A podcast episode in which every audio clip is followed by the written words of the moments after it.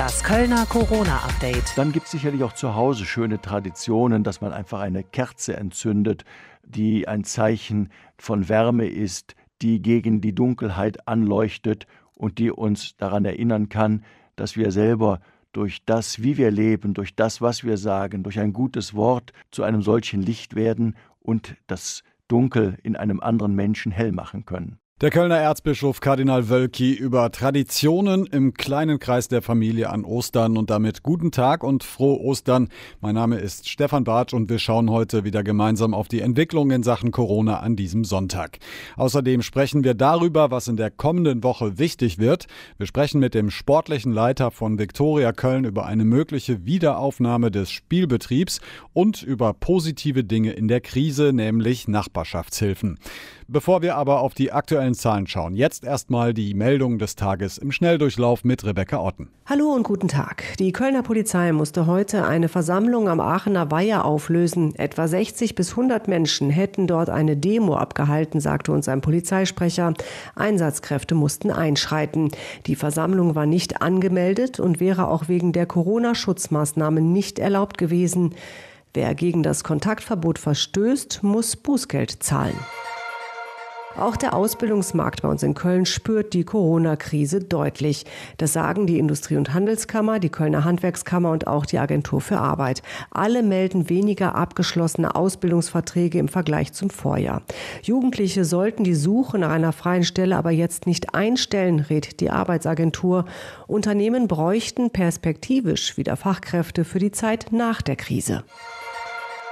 Am Osterwochenende sollte bei uns in Köln eigentlich das Frühlingsvolksfest starten. Wie bei allen Großveranstaltungen hat Corona den Schaustellern einen Strich durch die Rechnung gemacht. Viele von ihnen fürchten mittlerweile um ihre Existenz. Der Vorsitzende der Gemeinschaft Kölner Schausteller sagte uns, die Situation sei dramatisch. Auch mit den Soforthilfen vom Land NRW wüssten viele Schausteller aus der Region aktuell nicht, wie es mit ihnen weitergehe. Entrümpeln ja, aber doch nicht bitte alle gleichzeitig und das in Corona-Zeiten. Das sagen die Abfallwirtschaftsbetriebe. Am Wertstoffcenter Butzweiler Straße in Ossendorf gab es kar Samstag einen Riesenansturm. Die Folge lange Staus und bis zu zwei Stunden Wartezeit für die Autofahrer. Das rechtsrheinische Wertstoffcenter musste in den vergangenen Tagen sogar schon mal wegen des Besucheransturms komplett schließen. Und jetzt der Überblick, was sonst noch in NRW und der Welt passiert ist. Die Heizkosten für diesen Winter werden für viele Haushalte in Deutschland niedriger ausfallen als im Vorjahr oder zumindest nicht steigen. Wegen der erneut milden Witterung ging der Energieaufwand für die Heizung um ein Prozent zurück. Das sagen Internetportale wie Verivox und Check24. Sie berufen sich dabei unter anderem auf die Gradtagszahlen des deutschen Wetterdienstes.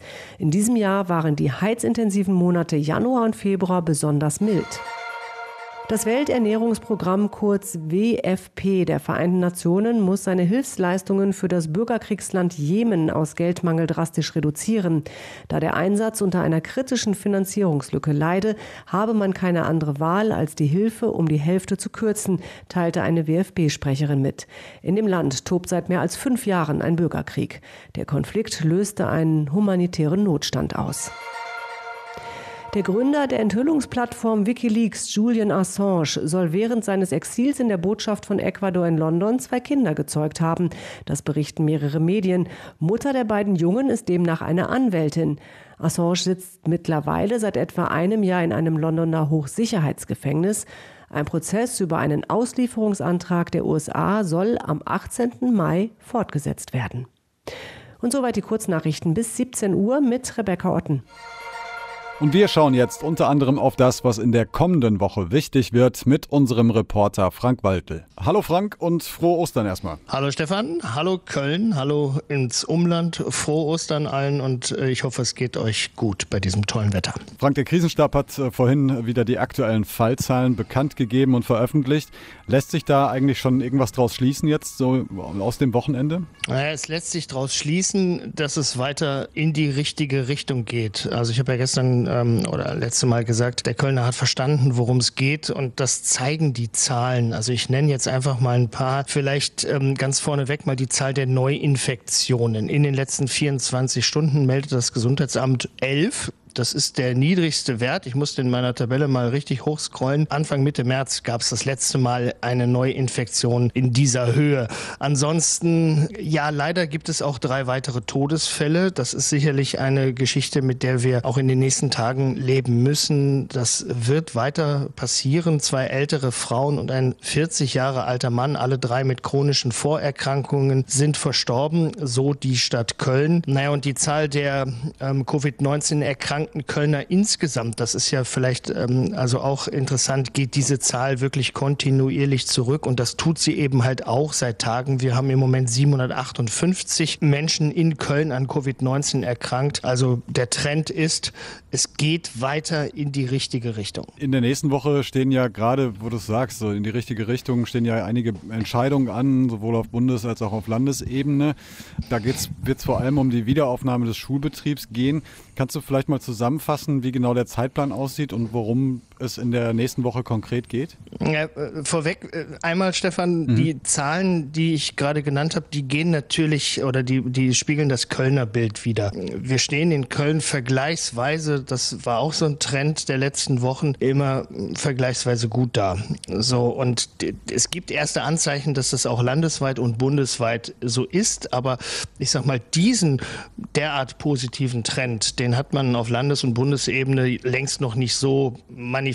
Und darum wird es sicherlich bei den Treffen in den nächsten Tagen gehen. Also Mittwoch, um mal zu der Frage zu kommen, Mittwoch äh, berät sich dann die Bundesregierung mit den jeweiligen Länderchefs. Wie könnte es weitergehen? Wie soll es weitergehen? Dann sammelt man also quasi die Informationen aus den Ländern mit der etwas hm, ja, überregionalen Brille. Und am kommenden Sonntag, am 19., dann soll ein konkreter Zeitplan vorgelegt werden, wie es denn weitergehen könnte. Ein bisschen ist schon durchgesickert, was Nordrhein-Westfalen angeht. Da gibt es ja so ein Expertenpapier, eine Expertenrunde, die ein Papier aufgesetzt hat und da steht dann ja so ein drin, wie es denn aussehen könnte. Also zuerst die älteren Schüler und dann vielleicht auch nicht alle auf einmal, sondern, sondern so eine Art Schichtmodell, wenn die Schulen wieder angehen, Mundschutz und so weiter und vor allen Dingen weiter die, die medizinischen Ausrüstungen aufstocken, aufbauen, dass man für den Fall, dass das Virus wieder für höhere Zahlen sorgen wird und davon gehen eben halt auch alle Experten aus. Das sind im Moment gute rückläufige Zahlen, aber es wird uns noch mal erwischen und dann müssen wir vorbereitet sein. Was glaubst du denn, wie für wie realistisch hältst du das, dass es wirklich zu Lockerungen kommt im, im Schulsektor?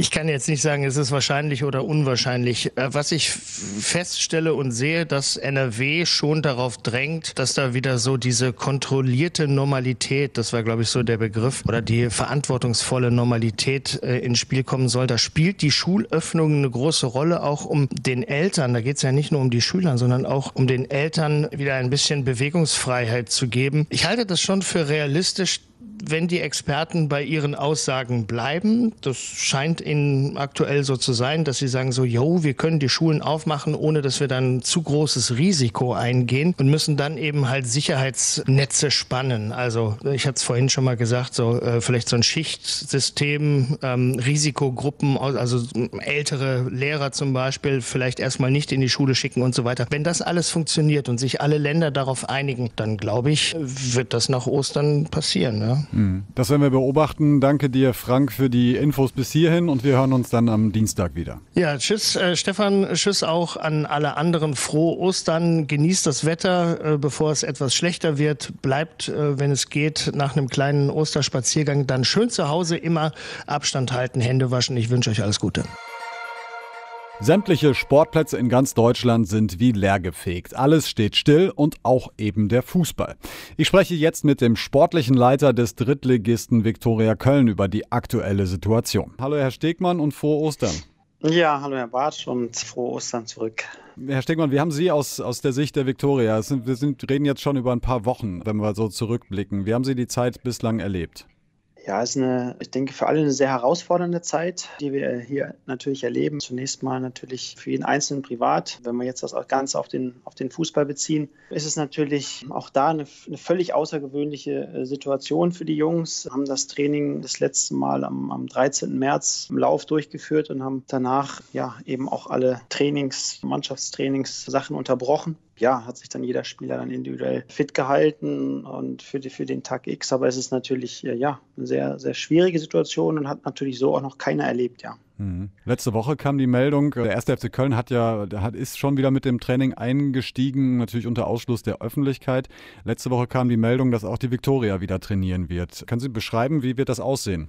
Ja, wir werden uns da schon ganz klar an die, an die Vorgaben halten, die da gemacht sind. Also sprich, wir werden Kleingruppen trainieren, werden die die Mannschaft splitten wollen in, in, in, drei, in drei Gruppen dann auch noch mal innerhalb dieser drei Gruppen auch noch mal Splitting vornehmen, dass sagen wir vier Leute auf dem Platz sind, zwei auf der einen Hälfte, zwei auf der anderen Hälfte und vier Leute dann athletisch im Kraftraum arbeiten, aber halt eben alles unter den gegebenen Hygienevorschriften, sprich, wenn wir dann im Kraftraum sind mit Mundschutz, mit Handschuhen, einer Desinfektion nach, nach jedem einzelnen Training. Die Jungs werden zu Hause duschen, werden sich zu Hause umziehen, sie müssen ihre, ihre Wäsche selber waschen. Der Physio wird nur im äußersten Notfall wirklich aufgesucht. Das heißt, die übliche Pflege fällt dann auch weg, sodass dass man dann erstmal so wieder die ersten Schritte unternimmt, zurück vielleicht irgendwann in den regulären Betrieb. Mhm. Der reguläre Betrieb, da wird ja viel drüber diskutiert, viel auch kritisiert, was die Bundesliga jetzt angeht. Hans-Jörg Westendorf äh, von Fortuna Köln hat gesagt, eigentlich wäre es besser, wenn man die Tabelle sozusagen einfriert und die Saison für beendet erklärt. Weil er natürlich sagt, der Aufwand, gerade für einen Regionalligisten, Spieler regelmäßig zu testen, möglicherweise ist zu groß. Wie, wie sehen Sie das? Ich glaube, Herr Westendorf spricht natürlich dann für die Regionalliga. Man muss das, denke ich, von, von Liga zu Liga differenziert betrachten. Gerade wenn man sich die erste und zweite Bundesliga anschaut, da hat ja dann der Chef der DFL, Christian Seifert, sich klar zu geäußert. Es steht eben ein dreistelliger Millionenbetrag auf dem Spiel für die Vereine. Und wenn der eben nicht fließt, sprich wenn in dieser Saison nicht mehr gespielt wird, dass es dann um viele Existenzen eben auch im Fußball in der ersten und zweiten Liga geht. Es geht um Insolvenzen, es geht um unglaublich viele Arbeitsplätze. Mhm. Deswegen ist natürlich der DFB, die DFL sehr bemüht, die Spiele, wenn es denn auch Geisterspiele sein werden, unbedingt durchzuführen. Jetzt aus Fußballersicht habe ich da natürlich auch großes Verständnis für, wenn man hört, dass neun Zweitligisten und vier Erstligisten von der Insolvenz bedroht sind, dann ist es natürlich ein, ein Schreckensszenario, was, was sich da auftürmt, wo man natürlich versuchen sollte, so es denn möglich ist, aus gesundheitlicher und, und gesamtwirtschaftlicher Sicht, schon versuchen sollte, die Spiele eben durchzuführen. Wenn ich dann die dritte Liga betrachte, ist das natürlich genau dazwischen. Auch da steht noch eine Fernsehrate im, im sechsstelligen Bereich eben aus. Aber da haben natürlich die Zuschauereinnahmen, weil die klare Annahme ist natürlich, dass die Saison nur unter Ausschluss von Zuschauern zu Ende gespielt werden kann, ist es natürlich so, dass, dass das natürlich auch einen, einen hohen Fehlbetrag in der Bilanz eben ausmacht, wenn, wenn die Spiele eben unter Ausschluss der Öffentlichkeit stattfinden müssen. Sodass natürlich da es nicht so wirtschaftlich nicht so klar ist, wie es in der ersten und zweiten Bundesliga der Fall ist. Dazu kommt, was man in den Managertagungen der dritten Liga auch immer wieder hört, ist natürlich so, dass es in der dritten Liga durch die vier Absteiger natürlich schon auch einen großen sportlichen Druck gibt in dieser Liga. Ne? Es wurde mhm. bewusst auch beim letzten Mal die Frage aufgeworfen, weil sich dann auch viele dafür positioniert haben, eben auch abzubrechen, zu annullieren. Was wäre denn, wenn es keine Absteiger geben würde aus der dritten Liga? Wären dann wirklich alle Vereine eben auch trotzdem dagegen weiterzuspielen? Also da spielen viele Interessen eben damit rein in diese ganze Thematik und ja, es ist nicht ganz einfach, das so klar zu bewerten. Mhm. Können Sie denn die finanziellen Auswirkungen für Viktoria Köln beziffern? Im Einzelnen nicht beziffern. Natürlich haben, haben wir auch Zuschauerausfälle, haben wir auch Ausfälle möglicherweise durch Sponsorenregressforderungen. Aber sicherlich sind wir im, im Liga-Vergleich nicht so stark betroffen wie der ein oder andere Verein, wie, sage ich jetzt mal, Traditionsvereine wie der MSV Duisburg, Braunschweig mal namentlich genannt, die mit einem ganz mit einem viel höheren Zuschauerschnitt kalkulieren. Mhm. Aber wie gesagt, entscheidend ist natürlich, dass das Produkt Profifußball ja weiterhin in, in dieser Form halt auch Bestand haben kann. Mhm. Es gibt natürlich auch Gegenstimmen aus der Gesellschaft, die sagen, naja, also viele Unternehmen sind ja betroffen und können insolvent gehen im Zuge dieser Corona-Krise. Verstehen Sie das, solche Aussagen, die dann sagen, naja, warum soll der Fußball sozusagen weitergehen? Ja, natürlich gibt es größere Probleme, vor allem gesundheitlicher Art natürlich, das steht natürlich über allem. Und es gibt natürlich auch, ich sage jetzt mal, deutlich systemrelevantere Wirtschaftszweige als den Fußball. Das ist unbesehen. Dennoch glaube ich, dass natürlich der Fußball gerade in Deutschland in der ganzen Gesellschaft einen unglaublich hohen Stellenwert hat. Nicht nur die 56.000 Angestellte oder, oder Menschen, die, die mit oder am Fußball ihr Geld verdienen, sondern es hat einfach, ein, es denke ich, ein, ein riesengroßes Interesse daran. Und es, es kann ja auch eine Stütze sein, der Fußball in dieser Zeit, ein Stück weit zu, zu dieser Normalität zurückzukehren in der Fußball, glaube ich, hat schon eine große Bedeutung in der Gesellschaft. Mhm. Sie sind sportlicher Leiter. Normalerweise haben Sie auch sehr engen Kontakt sowohl zu den Spielern als auch zu den Trainern, zum Trainerteam. Wie sieht denn Ihre Arbeit aktuell überhaupt aus? Ja, also es ist ja so, dass wir jetzt, das eingangs ausgeführt, eben die Wiederaufnahme des, des Trainingsplans, auch eine ganz, ganze Sondersituation. Es war natürlich auch gerade in der letzten Zeit unheimlich wichtig, die Mannschaft auch immer zu informieren, was hinter den Kulissen oder beziehungsweise auf den, auf den Managertagungen auch besprochen wird, wie die Tendenzen eben aussehen. Klar haben wir dann unsere, ich sage jetzt mal, unsere Gruppen, unsere Chatgruppen, wo wir uns äh, informieren und Trainerteam bin ich da auch ständig im Austausch, natürlich auch mit, mit einzelnen Spielern. Das ist eben wichtig, dass man immer informiert bleibt, dass man sich austauscht. Ja, natürlich beginnt jetzt auch vorsichtig die Planung und die jetzt natürlich zwischenzeitlich auch mal geruht hat für die neue Saison. Denn das ist schon das Szenario, dass wir davon ausgehen, dass in der neuen Saison dann hoffentlich wieder Fußball gespielt wird. Hm. Klar, das bleibt auf jeden Fall zu hoffen. Noch eine, eine persönliche Frage nochmal zum Abschluss. Heute ist Ostern. Normalerweise feiert man das mit der Familie. Jetzt können wir das alle nicht. Wie sah Ihr persönliches Osterfest heute bislang aus? Ist natürlich auch für uns eine Sondersituation. Ich selber komme aus einer sehr großen Familie. Ich habe sechs Geschwister. Ja, gewöhnlicherweise sind wir dann auch, so gut es geht, eben alle auch dann bei den Eltern zu Hause und feiern zusammen Ostern. Das war dieses Jahr das erste Mal eben nicht möglich. So waren wir dann hier in unserer Familie alleine. Was ich sage, aber alleine meine ich mit meinen vier Kindern, also dann auch nicht ganz alleine. Und heute Mittag haben wir uns dann eben auch nochmal mit dem Trainerteam getroffen, um eben ja die letzten Dinge auch nochmal zu besprechen, wenn das Training dann wieder losgeht. Hm. Markus Stegmann, vielen Dank für das Gespräch und ich wünsche Ihnen noch ein schönes Wochenende und bleiben Sie gesund. Sie auch und an alle auch frohe Ostern nochmal. Und wir schließen diese Osterausgabe mit einer schönen Geschichte, denn klar, Corona bedeutet viele Einschränkungen und stellt uns alle auf die Probe, aber es gibt auch Lichtblicke. Köln hilft sich. Konstantin Klostermann erzählt euch die Geschichte von Merle und Sophie aus dem belgischen Viertel. Corona hat in Köln auch seine positiven Seiten. Wenn man wirklich Unterstützung braucht, zu sehen, wie schön die Menschen so zusammenhalten, jetzt auch in der Nachbarschaft. Und Sophie brauchte Unterstützung. Sie hat nämlich Corona, ist in häuslicher Quarantäne. Sie brauchte jemanden, der für sie einkaufen geht und hat jemanden über die Hotline von nebenan.de gefunden. Das ist nur ein Anbieter von vielen, der Nachbarschaftshilfe anbietet. Aber da ist Merle auf das Hilfegesuch von Sophie gestoßen und hat sofort geholfen. Ich hatte irgendwie so das Gefühl, dass es hat mir wahnsinnig Spaß gemacht, diese Produkte auch zu besorgen für sie und äh, zu wissen, ich habe gerade Zeit, jemanden zu unterstützen, der gerade Corona hat. Und Merle scheint das mit dem Einkauf richtig gut gemacht zu haben. Sophie war auf jeden Fall begeistert. Alles, was auf dieser Liste stand, hat sie besorgt, selbst wenn sie es nicht in dem ersten Laden bekommen hat, was mich schon ja, sehr berührt hat. Sie hat in den Einkauf auch noch ein paar Blümchen gepackt und das hat mich super gefreut. Da hört man die Dankbarkeit geradezu. Und es ist ja auch verständlich. Da bist du wie Sophie wochenlang in Quarantäne wegen dieses Drecks Corona und dann hilft dir jemand und stellt dir eine Einkaufstüte vor die Tür. Jemand, den du vorher überhaupt nicht gekannt hast. Und das war auch tatsächlich echt ein Highlight des Tages für mich, jemanden neuen kennenzulernen, obwohl ich in Quarantäne bin und jemanden neuen, den ich dann auch so sympathisch finde. Und das mit dem sympathisch finden geht Merle genauso. Besonders schön ist, wir haben uns wirklich total schön ausgetauscht und wir sind Nachbarn, haben uns aber noch nie gesehen und werden jetzt definitiv, wenn alles vorbei ist, falls es denn dann irgendwann vorbei ist, uns auf einen Kaffee treffen. Und damit wünsche ich euch weiterhin schöne Feiertage im Rahmen der Möglichkeiten. Wir hören uns dann am Dienstagabend wieder. Bis dahin alles Gute und bleibt gesund. Das Kölner Corona-Update.